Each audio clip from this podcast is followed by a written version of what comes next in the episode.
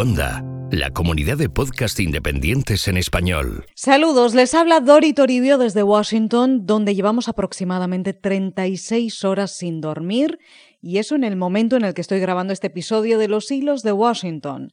¿Quién sabe qué pasará mañana? De momento tenemos bastante. Un bombardeo de Estados Unidos, Francia y el Reino Unido en Siria en una operación conjunta y limitada pero potente, que ahora abre numerosas preguntas. Todo en la semana número 64 de Donald Trump en la Casa Blanca. Los Hilos de Washington. Con Dori Toribio.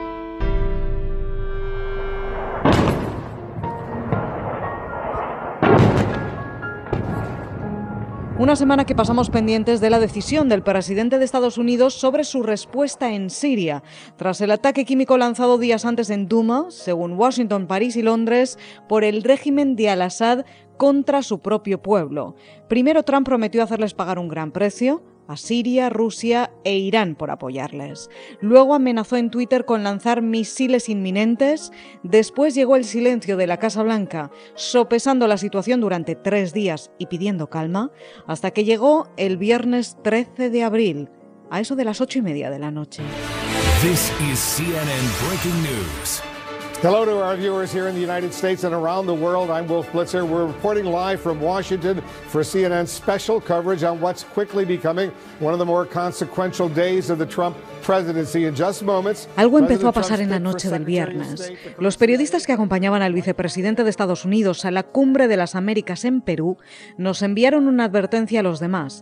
Les estaban haciendo correr de vuelta al hotel donde se alojaban dos horas antes de lo previsto, cancelando el resto de la agenda de Mike Pence.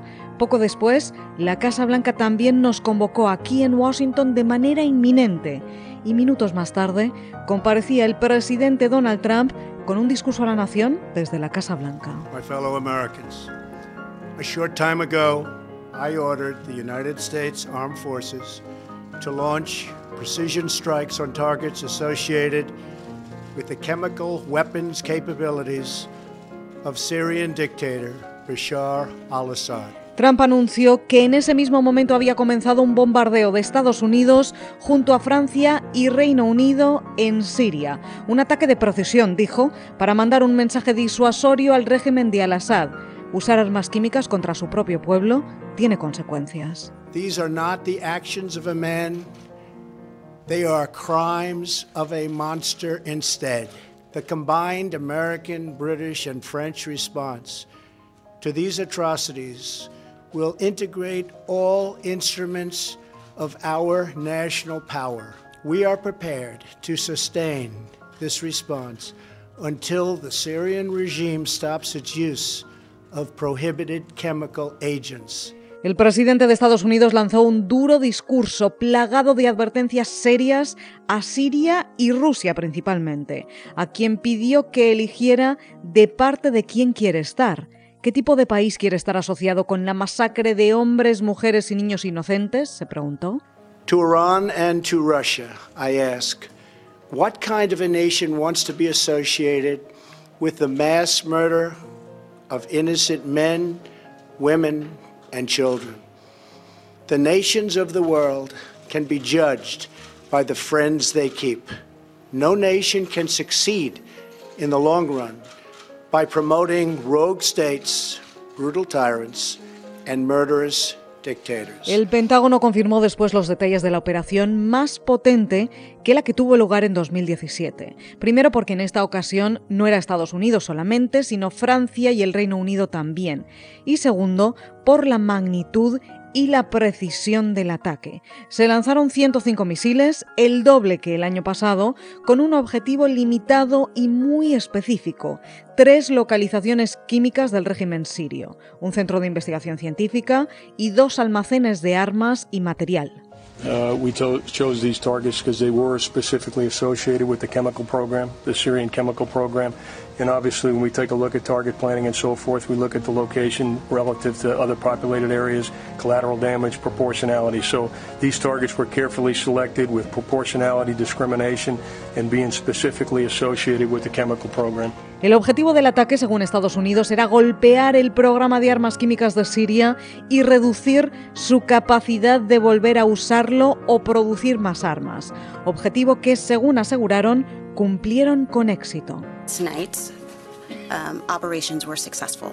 We met all of our objectives. We hit all of our targets successfully. No aircrafts, allied aircrafts were engaged. Um, it was a successful mission. What happens next?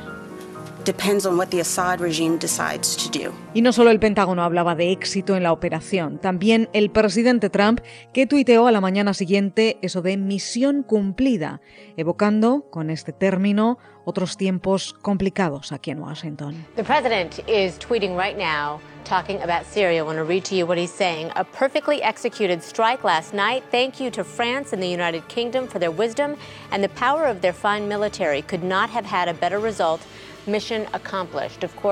Uh, Desde entonces la administración Trump se ha enfocado en repetir un mensaje muy concreto. Este ataque fue justificado, legal y proporcionado.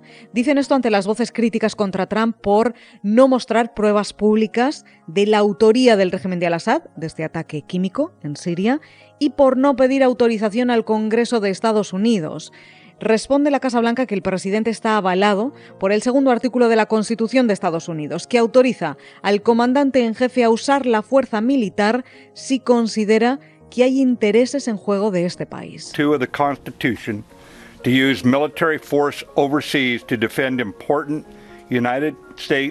Además, está todavía en vigor la autorización del uso de la fuerza militar aprobada por el Congreso en 2001, tras los ataques del 11S para la guerra de Irak. Esta autorización permitió al presidente Bush atacar cualquier objetivo vinculado con Al-Qaeda en cualquier momento o lugar y nunca expiró.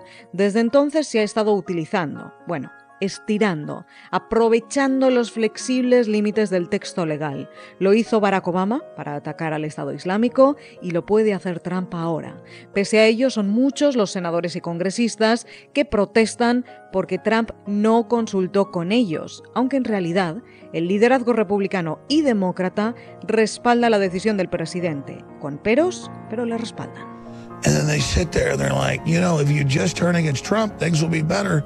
But he was doing good, and that what makes it so bad.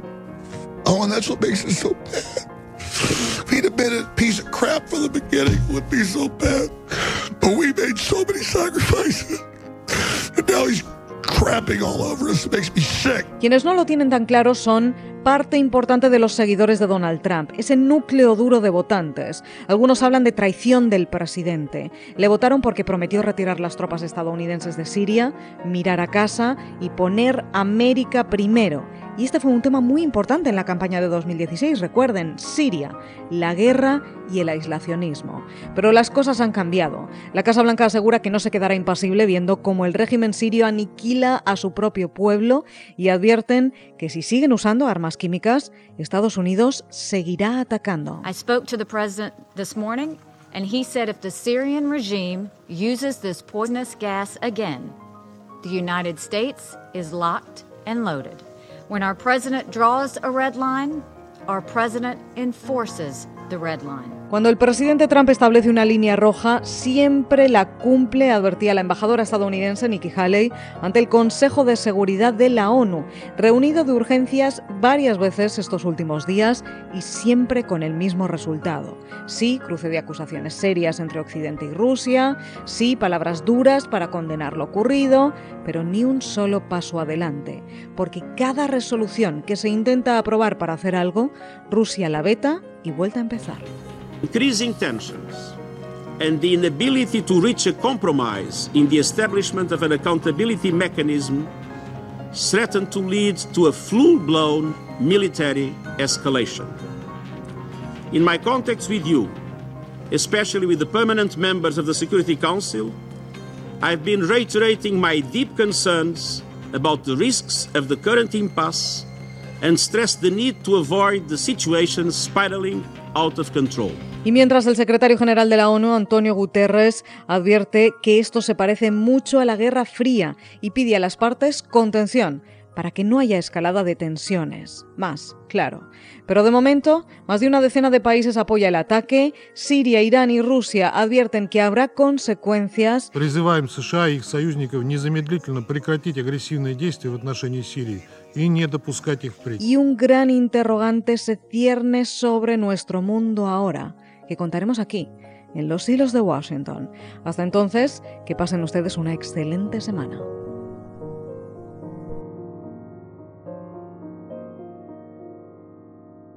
Puedes escuchar más episodios de Los Hilos de Washington en cuonda.com. Y además encontrarás La Propagadora, una consultora de comunicación que ahora también se escucha. Así sonaba una notificación en el siglo V. Hoy las notificaciones vibran en tu móvil, suenan en cualquier dispositivo, te asaltan cada vez que levantas la vista, constantemente. Acaban de hacerlo. Bienvenidos a La Propagadora, una consultora de comunicación que también se escucha. Con Chema Valenzuela. Descubre nuevos podcasts en cuonda.com, la comunidad de podcast independientes en español.